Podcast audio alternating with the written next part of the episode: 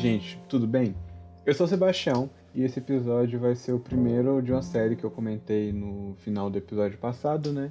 Que eu vou falar um pouquinho sobre algumas abordagens dentro da psicoterapia, né? Vai ser mais uma introdução, né, a essas abordagens do que, de fato, questões mais aprofundadas, porque as abordagens que eu acabo tendo mais familiaridade já apresentei aqui, que são a psicanálise e a psicologia junguiana, mas eu acho importante dar essa da amplitude né, de abordagens que a gente tem, principalmente para quem ainda vai cursar psicologia ou não conhece tão bem e tudo mais. Então, bem, se eu fosse falar de todas as abordagens, ficaria inesgotável, né? É, eu sei que né, ficou alguma abordagem de fora, algumas relativamente conhecidas até, mas eu escolhi essas, optando por escolher alguma abordagem que eu já tive algum contato, que fique mais fácil para mim também trazer ela, assim, de forma geral. Enfim, né? Acho que é bom, interessante começar, eu gosto de fazer isso, né? Falando do meu contato com, com essa abordagem. Eu não tive um contato muito aprofundado, meu contato mesmo é relativamente recente com a psicologia humanista. Nesse semestre, que foi suspenso devido à quarentena. Eu peguei uma disciplina de aconselhamento psicológico e que o professor ele tem uma proximidade muito grande com a psicologia humanista por conta da da literatura e bibliografia que ele traz para as aulas, assim, já dá para ver de cara a proximidade dele com isso, e além da importância para o tema de forma geral, né? E minha outra, meu outro contato foi com um livro de um dos principais autores dessa abordagem, que é o Carl Rogers, que eu comecei a ler nessa quarentena, eu não consegui terminar de ler o livro, porque surgiram outras leituras mais urgentes no, nos meus projetos.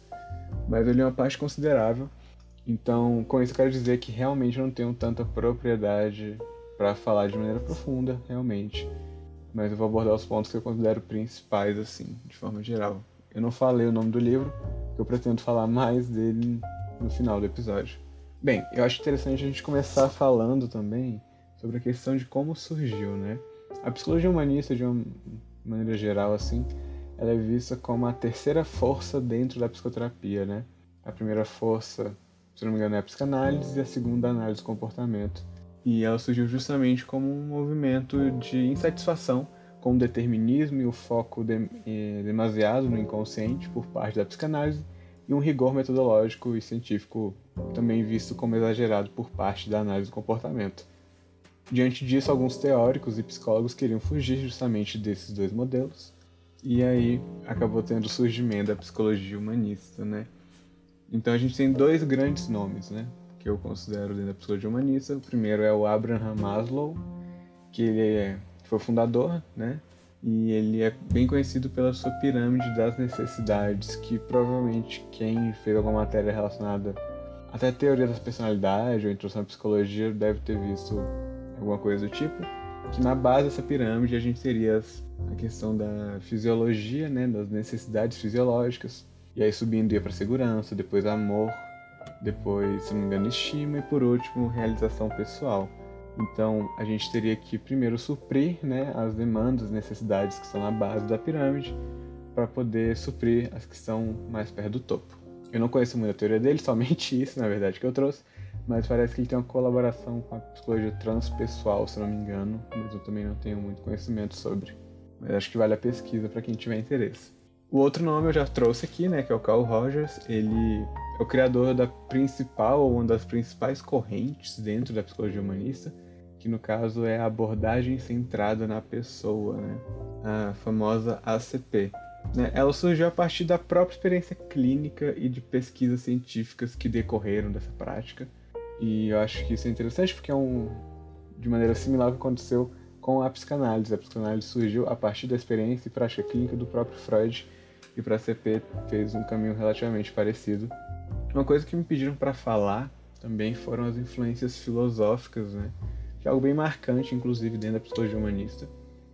Filosofia não é meu forte. Eu adoraria, inclusive, saber mais. Mas, pelo que eu vi, a gente pode pensar três grandes influências no modo de pensar a realidade da psicologia humanista, né? É, influências filosóficas são basicamente isso. Seriam basicamente correntes que norteariam o modo de pensar a realidade, o processo terapêutico e o indivíduo como um todo. E no caso da psicologia humanista, a gente pode pensar justamente no humanismo, que é uma corrente filosófica, então é importante fazer essa diferenciação também. O existencialismo, por exemplo, do, do Sartre e, o, e a fenomenologia do Heidegger, por exemplo. É, eu acabei vendo mais da ACP, né? E eu fiquei sabendo que, por mais que tenha um, uma proximidade muito grande né, da fenomenologia, o Roger só foi ter um conhecimento relativamente tardio dessa, dessa corrente filosófica. Então acaba não sendo uma influência direta, mas mais uma coincidência, entre aspas, do pensamento, né? proximidade e tudo mais. Para quem tiver interesse de ver um pouquinho mais relacionado à fenomenologia e psicoterapia, recomendaria, se não me engano, o capítulo 4 de um livro que eu já trouxe aqui, que é o Psicoterapia pela Fala, do Boucher.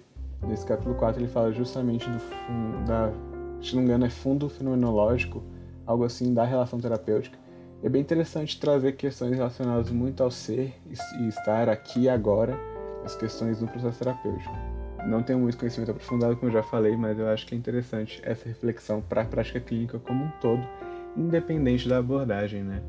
Tá, agora que eu já fiz esse, meio que esse, essa base, eu falo um pouquinho de alguns conceitos e pressupostos que eu achei pertinentes, assim, que acabaram me chamando mais atenção durante meus estudos e leituras, né? Bem, o primeiro é que eu acho relativamente polêmico, assim, porque eu não sei muito bem o que achar. Que o Rogers considera o núcleo básico da personalidade humana como sendo algo positivo. A gente tem. Nosso interior, né, seria positivo. E eu acho isso, sei lá, acho uma afirmação ousada, assim, não sei muito bem o que falar.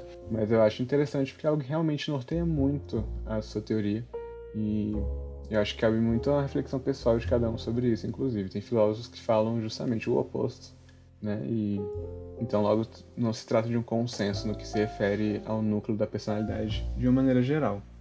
Agora partindo depois dessa bomba, pelo menos na minha opinião, que eu joguei, tem um termo, né, que é o que nomeia um dos principais livros do Rogers, que é o tornar-se pessoa, né? E eu achei muito interessante, na verdade, o tornar-se pessoa é, é um processo, né?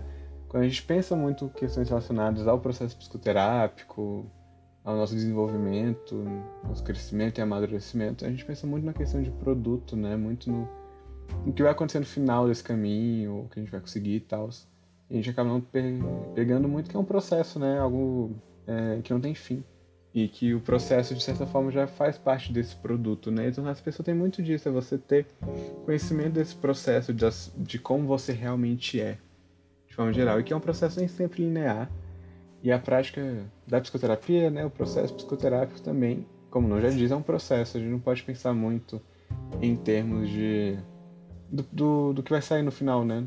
No, somente. Né? Acho interessante a gente pensar justamente na caminhada e é o que eu levo, inclusive, para minha própria terapia, que eu acho bem interessante de forma geral. E agora ele fala algumas coisas relacionadas a relações de ajuda, mas eu acho que é interessante também levar para a vida como um todo essas relações de uma forma geral que ele fala algumas questões relacionadas ao sucesso, né, digamos assim, da relação terapêutica. E ele fala, por exemplo, a questão da transparência e congruência nessas relações, né?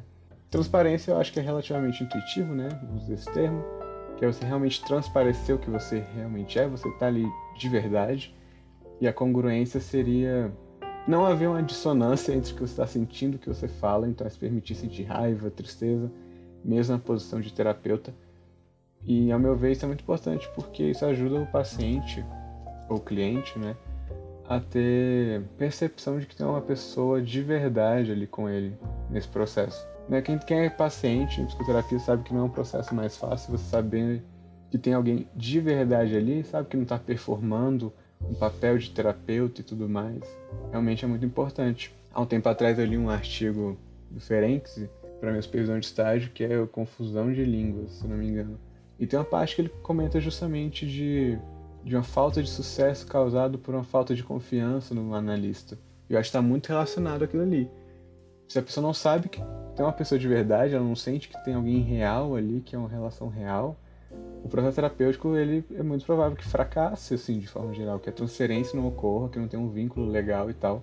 E isso é um problema para muitas abordagens e teóricos e psicólogos, assim, né, que querem ter esse papel de supor saber a todo momento. Não que ele não seja importante, tem que saber sustentar o setting e o processo também da pessoa e as demandas dela. Mas eu acho que tem que haver realmente um balanço de você ser realmente você, enquanto terapeuta também. Também ele comenta uma questão relacionada a a consideração positiva incondicional, que é algo central da, da sua teoria, mas que diz respeito muito a uma questão de aceitação, você aceitar plenamente a pessoa que está ali contigo da maneira que ela é. Não de você aceitar porque é teu paciente ou porque é teu terapeuta, mas sim ocorrer uma aceitação plena, sabe mesmo assim. Não é à toa que o Caligares em Cartas de um Jovem Terapeuta, quando ele comenta de características né, que são fundamentais a um terapeuta, ele comenta que tem que ter um gosto genuíno, um apreço e um amor genuíno pelas pessoas. E eu acho que isso diz muito justamente dessa consideração. O Caligares é psicanalista, inclusive, ele traz essas coisas, sabe? Bem interessante para ver que não está tão isolado esse saber assim. A psicologia humanista também tende a falar muito da experiência imediata, né? O, como eu falei, né, a, a CP surgiu a partir da prática clínica e de artigos que o Rogers leu e, e a prática clínica dele, né, no caso. E justamente os resultados eram vistos a partir da experiência imediata dos pacientes, porque no final das contas é meio que conta, né? A experiência, ela é... Ela diz muito a respeito do ser humano de forma geral, né? A gente ser no mundo é basicamente nossa experiência. E acho que isso é fundamental justamente na relação psicoterápica, não seria diferente, né? Uma outra coisa que eu queria comentar também é que o, sobre tornar-se pessoa, acabei esquecendo esse ponto, né? Mas ele, o Rogers fala que é algo muito inato, é uma tendência natural que a gente tem no nosso desenvolvimento, é justamente esse processo. E isso lembra muito, para quem teve um contato com Jung, aquele conceito de individuação. Individuação seria a nossa tendência inata, nossa personalidade se desenvolver.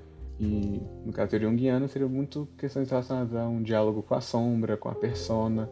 E o Rogers traz isso não com esses termos, mas ele fala muito da gente superar máscaras sociais e tudo mais. Então é interessante a gente ver que algumas abordagens trazem conceitos muito semelhantes, mas com conceitos diferentes atrelados também, né? Justamente volta um ponto que eu disse agora, que não há um distanciamento tão grande entre algumas abordagens quanto a gente pensa de forma geral. Eu acho que de forma geral era isso, gente. Agora falando um pouquinho, minha recomendação de leitura não podia ser outra, né? Do que o livro Tornar-se Pessoa do Carl Rogers. Pretendo terminar de ler ele, mas acho que já vale a pena para quem tem interesse, não só na prática clínica, mas até, até mesmo por uma questão de autoconhecimento. Ele traz algumas reflexões interessantes, inclusive, como eu falei, eu trouxe para minha própria terapia também, né? Agora, para terminar, eu vou falar um pouquinho das minhas considerações. Eu já falei muito, na verdade, sobre isso. Eu considero uma abordagem que tem muito potencial assim para ser usado por bons terapeutas, mas eu acho que também tem que ter bom senso, como todas as outras, né? Um ponto que eu achei que acho que não sei se é um ponto negativo, mas que com certeza foi uma lacuna ao menos das minhas leituras, foi uma questão relacionada a uma psicopatologia de forma geral, sabe? A psicanálise tem isso de maneira muito bem que me chama muita atenção, na verdade, ter é, abordagens comportamentais também trazem, mas eu senti falta e eu não achei nada muito específico sobre. Então, se alguém souber e tiver alguma indicação, pode me mandar que eu vou ficar muito mais do que feliz em ver, tá bom? É, bem, no próximo episódio eu vou falar um pouquinho da análise do comportamento, né? Então, vão nas minhas redes sociais e mandem perguntas, dúvidas, eu vou abrir algum dia alguma caixinha para vocês mandarem coisas específicas para lá também. Eu espero que vocês tenham gostado do episódio, que tenha feito sentido, que não tenha ficado alguma lacuna muito evidente, assim e tal, que tenha comprometido a experiência de ouvir para vocês, tá bom? É, fiquem bem e até o próximo episódio. Tchau, tchau.